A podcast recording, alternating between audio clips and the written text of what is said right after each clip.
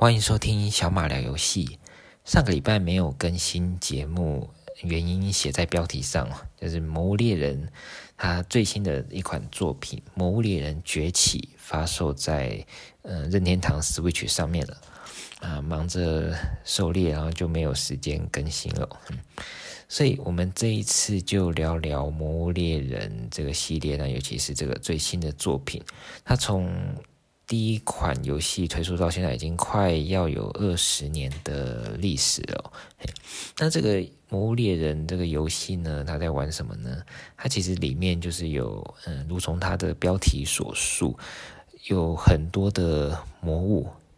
那玩家就是扮演猎人的角色，要去猎杀、狩猎或者是捕获这些。魔物哦，嘿，那魔物有很多的种类，那很多都很有特色。那猎人，呃，玩家扮演的猎人去做这些狩猎，那还可以就增进自己的技巧，那那打造自己的装备、自己的狩猎风格，所以是一个很受欢迎的一款一款一款游戏哦。嘿，那我之前在玩 PSP 跟 3DS 的那个时代呢。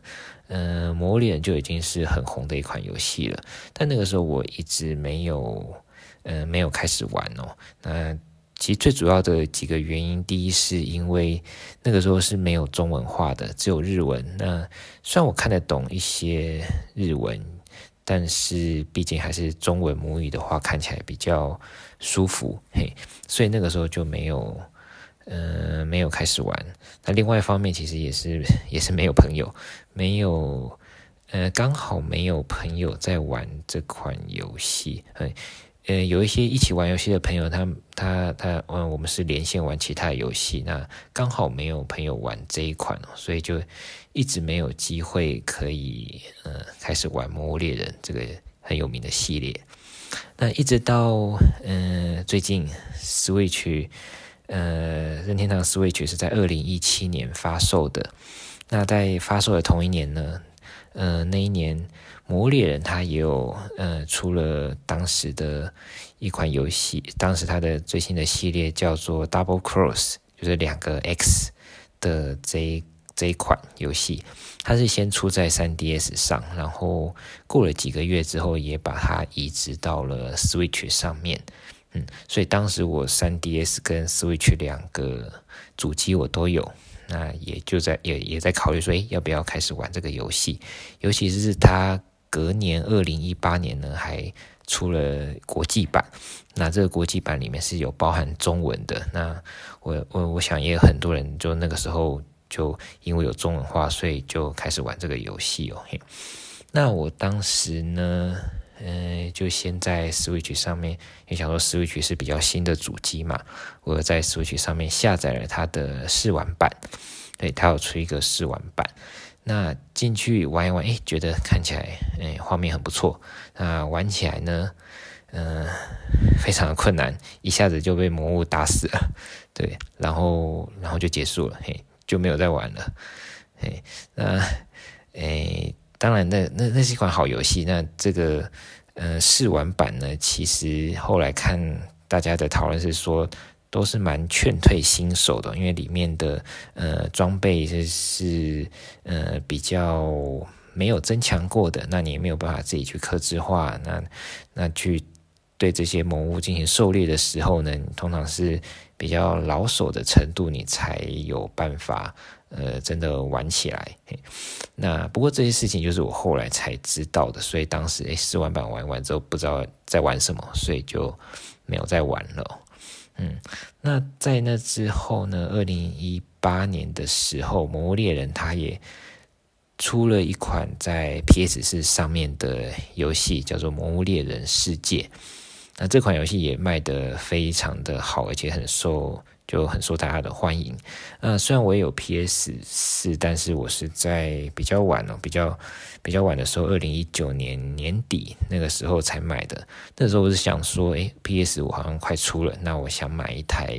比较开始在特价的 PS 四来补玩一些 PS 四上独占的游戏。嘿，所以那个时候呢，《魔物猎人世界》这款，呃，第一款出在 PS 上的 P 的 P。第一款出在 PS 四上面的《魔猎人》游戏，呃，我也没有特别去玩，因为那时候已经出了，呃，快两年了。那我就先选择玩其他，呃，其他的 PS 四独占游戏，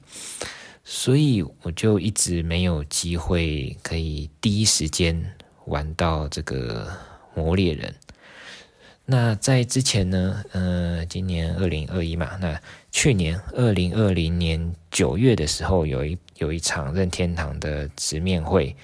呃，那那场直面会主要都是在宣传一些第三方游戏厂商，也就是非任天堂的游戏公司推出的游戏作品。那在那个那个发表会上呢，最开始的第一款游戏就是呃这个《魔物猎人崛起》。那并且在那个发表会之后呢，马上就跟着有一个呃魔物猎人的发表会。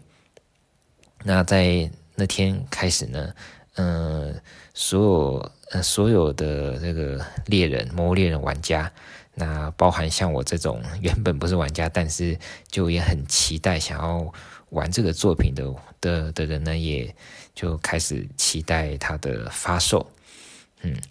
那在之后呢？诶，在应该是前几个礼拜吧，他们 Capcom 也有发把这把这个《魔猎人》的原声带，一个比较短的原声带，嗯、就已经放在网络上了。你可以从 iTunes 购买，那你可以嗯、从 Spotify 免费的收听。所以从那个时候呢，我就一直在播放这个音乐，那一直在等这个《魔猎人》的发售，那一直直到诶上个礼拜。二零二一年的三月二十六号，终于，呃，《魔猎人崛起》发售了。嘿，那虽然说我一直，呃，之前一直也很期待，但其实后来也还是有一点犹豫，就到底要不要买呢？嘿，那主要的原因是因为目前，嗯，我也已经不是学生了，已经在上班了。而且还有已已经有家庭了，有老婆有小孩。说真的，玩游戏的时间跟之前比起来已经是少很多了。那我也不敢说我自己是很厉害的玩家，我的可能操作技巧就是就是普通，嘿，没有到很很强，但是也也也也也也没有太差，嘿。那很担心的就是说，诶，魔物猎人这款游戏，它在里面就是要训练自己的技巧去狩猎这些魔物。很怕自己说会不会买来了，那结果玩不起来，没有时间去练习，那玩不起来的话就蛮可惜了这款游戏的。所以，嗯，就我就想了一个方法，因为《魔物猎人崛起》它是有出试玩版的，它在 Switch 上面有试玩版。那大家如果还没有购买，有有有有在考虑的话，可以去去玩这个试玩版看看哦。那我当时。买呃玩这个试玩版的时候呢，一点进去就停在它的标题画面，停了几分钟，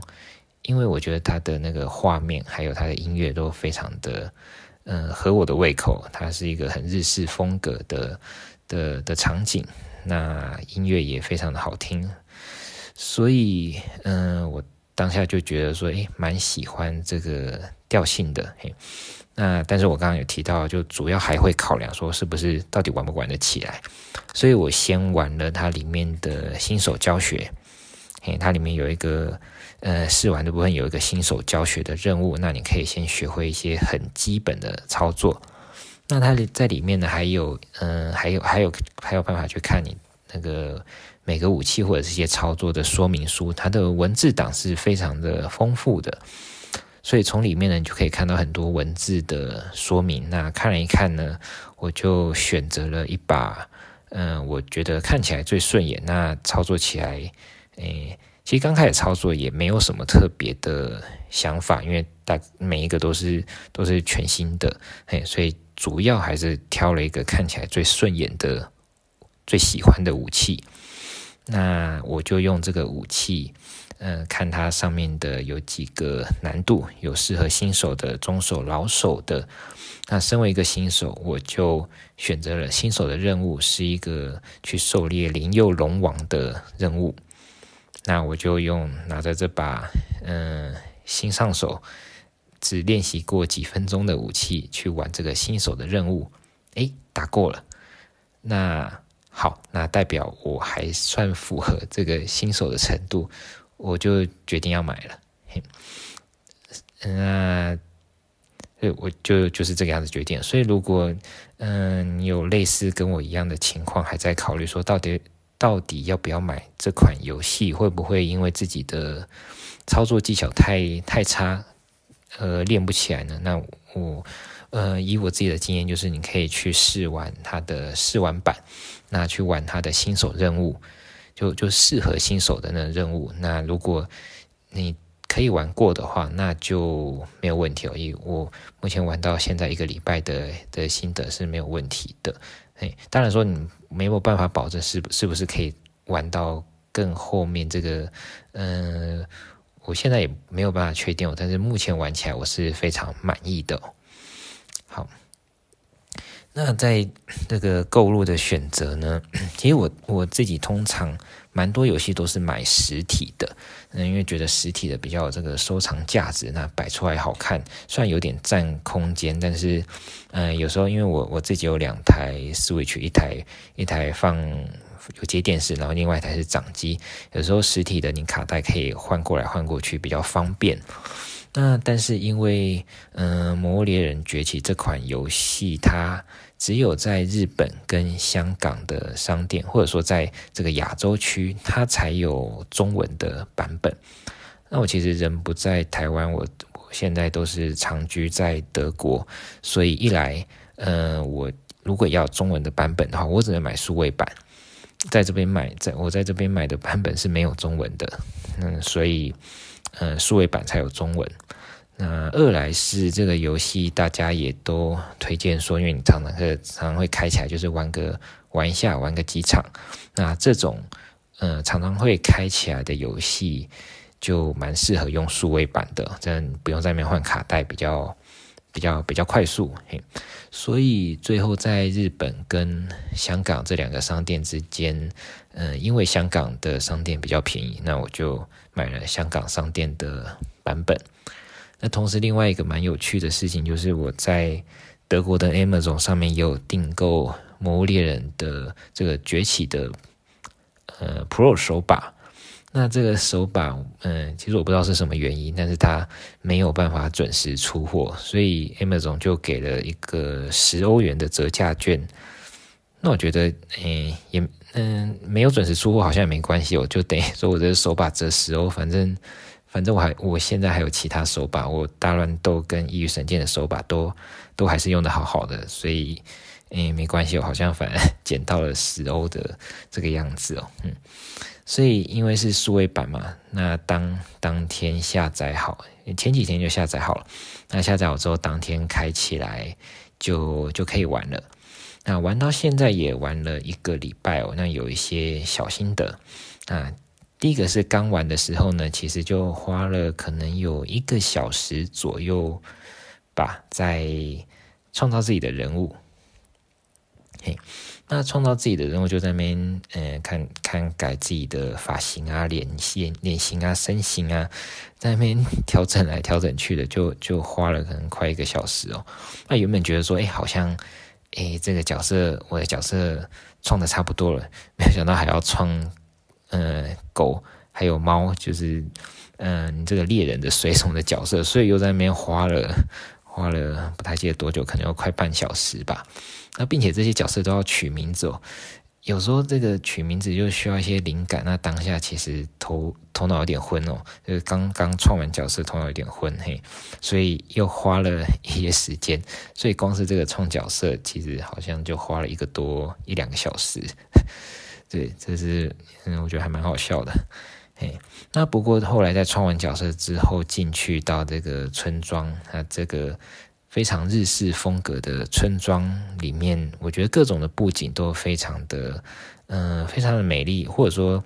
嗯、非常合我的胃口，我就也蛮喜欢这种日式的风格了。所以光是在村庄里面逛来逛去，好像在玩什么模拟游戏，就进去每每个商店跟每个角色聊一聊天，那也就其实玩了好一阵子哦。对，所以主要是这个游戏的风格。嗯，我还蛮喜欢的。那这个风格的事情，可能每个人喜好还是不一样，就可以嗯看一看，看看有没有合自己的胃口。那还有它在设定的部分，就是它的一些教学。嗯，我前面有讲过，说这个游戏的。文字含量，其文字的内容是包满、包含蛮多的。当然你都不看也没有关系，但是它有把很多详细的教学跟一些操作的的的心得、一些一些建议，它有写成说明书在在游戏里面。所以我光是看这些说明书，然后玩一些它的设定，诶，把这个设定调整一下，调不同的视角或操作方式，其实也花了一小段的时间哦。嗯，我前面好像都比较没有提到就是游玩的部分。那在游玩的部分呢，我第一个的心得其实是，嗯、同样是我蛮喜欢它的音乐的，跟我在玩试玩版的时候一样。我光是在村庄或者是标题听它的的这个配乐，听起来其实就蛮舒服的、那如果再去狩猎的时候，它也会有换换一些场景，换一换一些不同的场景音乐跟战斗时的音乐。对我来说都是一个蛮大的加分，我真的在狩猎的时候就特别有那个紧张感。那他在狩猎的部分呢，其实是用一种呃任务的机制，也就是说你收到一个任务，或者说你去接收一个任务，那这个任务可能是要你去狩猎狩猎某个魔物，或者是要你去收集一些素材，嗯、拔拔一些药草之类的。那你在收了这个任务之后，去解这个任务，获得奖励。那获得奖励，你再用这些奖励，或者是你狩猎或收集到的一些素材来，再加强你的装备。那这样子一直持续下去，你就会成为一个越来越强大的猎人哦。那同时在这之间，除了你游戏里面的一些这些道具以外呢，你个人操作的技巧也会变得比较厉害哦。也是大概这个样子的进行。那这个游戏呢，其实也很很受大家欢迎的，就是多人连线的部分，所以它里面也有分成多人跟单人不同的任务。那因为我主要其实先还是自己玩，或者说先自己熟悉一下这个操作感，所以我是玩它的村庄村庄的任务。那它就是设计给单人，那难度有比较低一点。对我来说，呃，玩到目前为止，其实，嗯、我。嗯，因为时间没有到，真的很多，所以我玩到目前其实也才大概十几个小时来说，这个难度是蛮刚好的。就我觉得我自己的技术有一些进步之后，诶，下一下一只魔又又再难打了一点，是觉得还蛮刚好的。而且我的游戏习惯其实是是。嗯、比较想要自己体验的，我比较不喜欢先被暴雷的感觉，所以我玩到目前为止其实是没有上网找任何的攻略的，那我就只看游戏里面的说明，那看里面的教学教到哪里，那我呃多看了一个招式，诶，我就试试看，那多看了一个教学，我就去试试看，我是觉得蛮蛮有趣的，我特别有这种成长的感觉。那其实玩到现在呢，我从一开始还不太会什么特别的招式，那现在也多会了几个、几个、几个、几个操作的的方法。那但是关于道具怎么去调配、调配什么道具比较好，那制作什么装备比较强力或者是适合，其实我都还不知道，或者说还没有学到。那我相信，其实玩到后面，可能到一些比较困难的时候，或者是想要玩到更精进的时候呢，还是必须要去找一些攻略来看的。但是，嗯、那应该是很之后的事情了。那一开始，我希望用这种比较，嗯、享受惊喜的方式去游玩这个游戏。嗯、我认为是一个比较，嗯、呃，对我来说比较开心的玩法哦。嗯，所以虽然我现在才玩了十多个小十几个小时，但嗯，我预期这款游戏是可以耗掉花掉我嗯超过上百个小时的游玩时数的，对，所以会非常期待再来的游玩的内容，嗯，也跟大家推荐。好，那我们这次的分享就到这边喽，拜拜。